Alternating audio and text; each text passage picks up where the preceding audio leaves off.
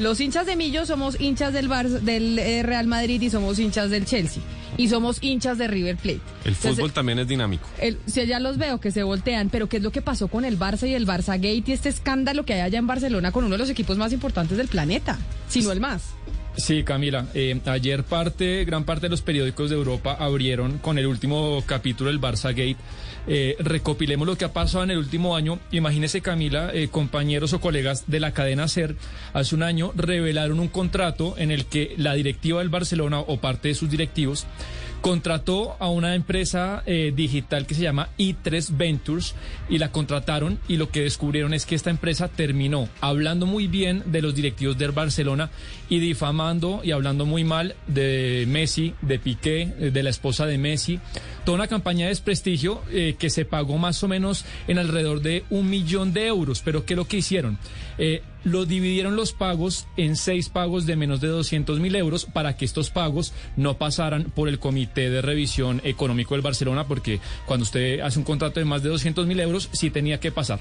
Salió todo este escándalo y un colectivo, Camila, de socios del Barcelona, Dignidad Blaugrana, pues interpuso una demanda colectiva. Y durante todos estos meses, pues la justicia en Cataluña ha y ayer, pues... Eh, arrestaron o, cogieron a José María Bartomeu y a Jordi Masfarrer, que es su mano derecha, para que declarara ante la justicia porque los indican de dos delitos. Y es un escándalo tremendo porque Bartomeu hasta hace muy poco era el presidente del Barcelona. Entonces, eh, esta mañana durmieron durante la noche en las comisarías de los mozos de escuadra y esta mañana se acogieron a su derecho de no declarar y quedaron en libertad, pero con cargos. Pero por eso precisamente tenemos en la línea, como usted dice, a Ricardo Faura Jomedes, que es portavoz de Dignidad Blaugrana. Señor eh, Faura, bienvenido, gracias por estar con nosotros. Ah, muchas gracias a vosotros. Usted habla originalmente catalán, ¿no? O sea, su primera lengua es catalán. ¿Y cómo pronuncio su nombre y su apellido? no, está Ricard, sin la O, Faura, ya está. Ricard, Ricard Faura, perfecto, perfecto. Entonces, eh, Sebastián, ¿en qué consistió, señor Faura, la denuncia que ustedes pusieron para que nos explique un poco qué es este lío de lo que está pasando con el Barcelona y que terminaran sus directivos o de los directivos más importantes, pues privados de la libertad por cuenta de esta demanda colectiva?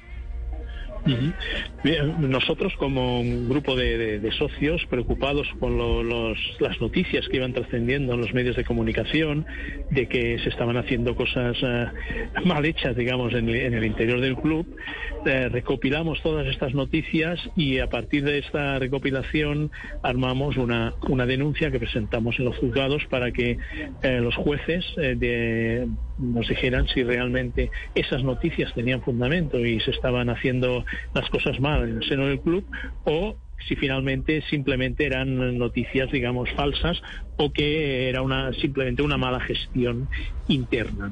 Esto lo presentamos el 21 de, abril, o sea, casi casi hace un año. Durante eh, seis prórrogas consecutivas eh, se ha ido alargando el secreto de las actuaciones por parte de los jueces hasta que eh, ayer saltó saltó la, noticia y los, los Mossos de Escuadra aquí en, Barcelona eh, apresaron a cuatro a, cuatro miembros de, o exmiembros de Barcelona entre los cuales el expresidente del, del Fútbol Club Barcelona. Señor Faura, de los delitos por los que se investiga a Bartomeu y a Masfarrer es eh, administración desleal y corrupción entre particulares. Y uno lo que pensaría es que a, los socios como ustedes lo que más les indigna es que se utilice plata del club para desprestigiar a Messi. Pero yo le quiero preguntar por el monto del contrato, digamos, contratar a una empresa de redes sociales por lo que hicieron si cuesta un millón de euros o ustedes tienen la duda de que ahí también se hubiera utilizado ese contrato para robarse plata del club y desviar fondos? Claro, aquí eh, lo que sí que estamos seguros es que el, contrato no, no, no, no subía este monto de más de un millón de euros. Y nos han dicho que subía entre 200, 300 mil, mucho 400 mil euros. Aquí hay una desviación de un importe que no sabemos qué ha pasado con él. Eso no quiere decir que nadie eh, se quedara con ese dinero, pero que no se ha utilizado para los fines que se contrató. El mismo, el mismo presidente Bartomeu indicó antes de dimitir que este, eh, eh, estaban pendientes trabajos de este contrato. Eh, cuando si no hubiese saltado todo esto, nadie hubiese exigido que se acabaron estos estos trabajos que estaban pendientes, ¿no? O sea que aquí hay una situación turbia como mínimo, como mínimo ¿no? Que, que se tiene que aclarar qué ha pasado con, con, ese dinero, ya que, como también habéis explicado, se saltaron los sistemas internos de control económico, troceando un, un, contrato, un contrato que tenía más de un millón de euros por, por varios de menos de 200.000 euros. ¿no? Todo esto nos indica que ha habido una, una, mala, una mala gestión económica del club. ¿no? Señor Faura, pero a ver, eh, entremos un poco en, la, en, en esa eh, demanda colectiva que, que, ustedes hacen. Ustedes buscan, eh, en un principio, digamos, trabajar sobre la coyuntura, ¿cierto? Sobre las noticias. Usted nos dice sobre esas noticias malas del equipo, lo uno, lo otro.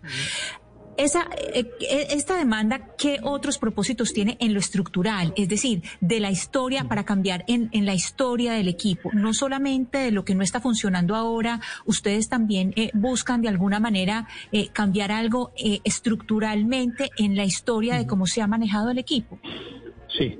Uh, piensa que el, que, el, que el Barcelona, a diferencia de la mayoría de clubes de Europa, en, Sudamérica no, no, no, lo desconozco, pero en, Europa la mayoría de equipos grandes son sociedades anónimas que tienen unos propietarios o un propietario en muchos casos que es un, magnate o una, persona con mucho dinero que maneja el futuro del club. El, el Barcelona uh, es de los únicos clubes en Europa que está en manos de los socios. Hay hay más de 120.000 socios que son los propietarios de ese club.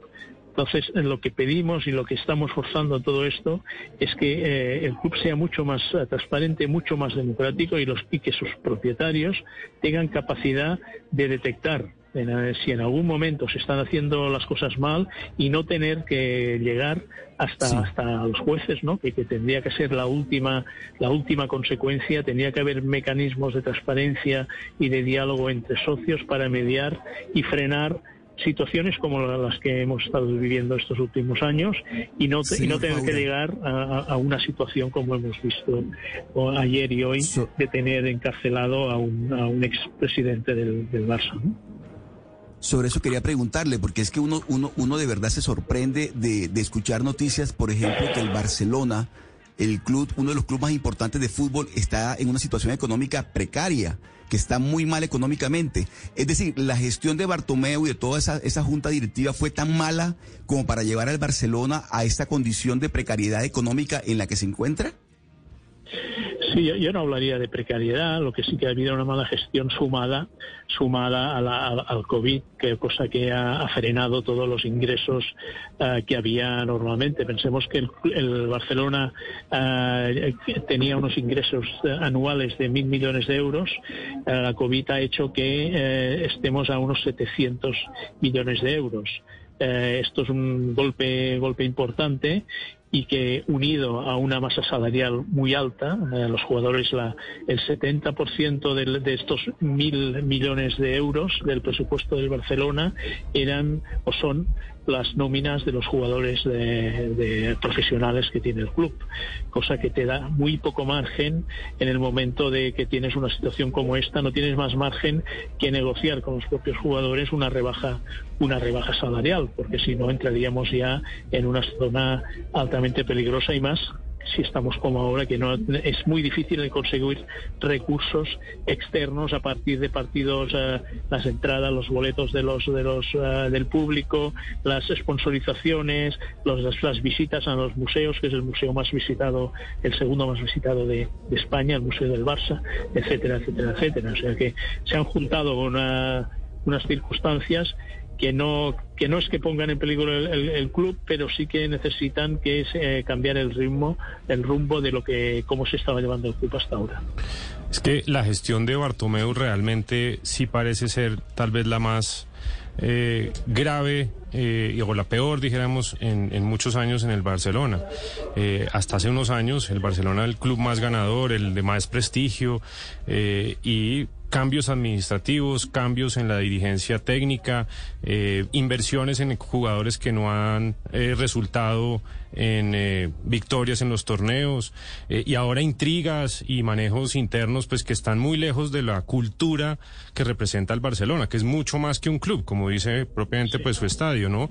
Y, yo sí creo que Bartomeu pues eh, y todos los que lo acompañaron pues son responsables de eso, pero ahora que estamos a puertas de un relevo y unas elecciones en donde pues se espera un nuevo futuro y una nueva etapa del Barcelona, ¿cómo puede impactar estas últimas, estos últimos hallazgos como en ese proceso? Hombre, esto, por una parte, eh, la, noticia mala, digamos, es que impacta muy negativamente en la imagen del club y al final la imagen es uno de los principales motivos de, del, retorno económico, de los ingresos que pueden venir por diferentes aspectos. Esto es la, mala noticia. La buena noticia es que el, este domingo por la noche tendremos un nuevo, nuevo presidente y tendrá por delante seis años para cambiar el rumbo del club, reestructurar las cosas que se han hecho mal y un poco devolver la ilusión a, los miles y miles de, seguidores que tiene Barcelona en todo el mundo y volver, como, como tú decías antes, al sitio que merece el Barcelona y que estábamos acostumbrados y que heredó heredó el, presidente Bartomeu cuando entró con una él entró con una con una Champions entró con una Champions con un equipo magnífico y, sus y sus años de presidencia lo que han hecho es hundir una herencia muy grande que él que él recibió.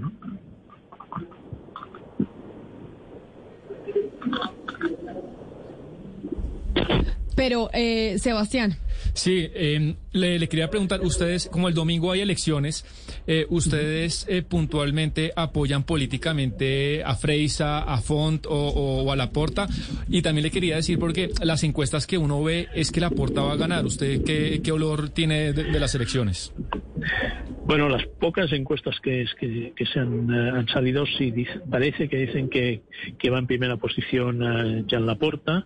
Uh, nosotros como grupo no nos, no nos, hemos posicionado en ninguno de los tres. Cada uno de, de los miembros del grupo pues eh, tiene sus preferencias, pero como grupo no hemos querido posicionarnos. Sí que hemos pedido a todos los candidatos y hemos, hemos propuesto diferentes acciones para, para rectificar la situación del Barcelona, sobre todo en el ámbito social y la, posibilidad de que el socio cada vez pueda, pueda participar más en todo el futuro del, club. Esto sí que lo hemos hecho, hemos trabajado con ellos, pero no tenemos como, como, como asociación, como entidad, no, no nos posicionamos por un, por un candidato concreto, pero estamos seguros que el candidato que salga ah, será mucho mejor que el que, que el que nos ha dejado. El, periódico El Mundo de, de, Madrid publicó este año las cifras del contrato de Messi. Eh, de acuerdo a ese informe, Messi se gana cada día 380 mil euros. Para que los oyentes en Colombia entienda, entiendan, son cerca de 1.600 millones de pesos colombianos cada día lo que le paga el Barcelona a Messi. ¿Usted cree, señor Fabra, que es hora de que el Barça ya eh, salga de este jugador? A ver, Messi no, solo se tiene que valorar por lo que cobra, el dinero que gana, sino que el dinero que genera. Eh, Messi eh, genera muchísimo más de lo que cobra. Esto, estamos, estamos seguros. Messi es una institución, te genera también una, un retorno sentimental. Eh, nadie en la historia del club nos ha dado los, las alegrías y los triunfos que nos ha dado Lionel Messi.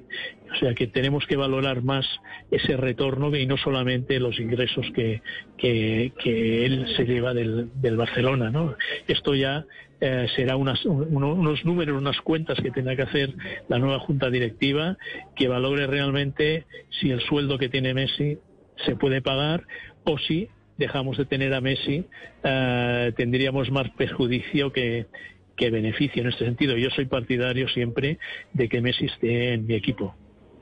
Pues sí, todos los que son hinchas de Messi y que saben que es eh, como de otra, eh, de otro planeta, pues quieren que Messi esté en el equipo. Señor Faura, mil gracias por haber estado con nosotros y explicarnos este lío del Barcelona. Aquí no sí le parece increíble que hayan usado plata del club para desprestigiar a su estrella en redes sociales. Es que ya estamos en unas cosas que uno nunca se imagina. Sí, sí, sí. Bueno, muchas gracias y por la posibilidad de, de explicarlo, aunque sea a muchos kilómetros de distancia, porque el, el, Barcelona, por suerte o por desgracia, tiene esta repercusión a, a, nivel global. Claro, tanto el Barça como el Madrid. Aquí somos hinchas la mitad del Madrid, las mitad decimos a la Madrid y la otra mitad dicen que son hinchas del Barcelona. Mil gracias y feliz tarde para usted. Igualmente, muchas gracias.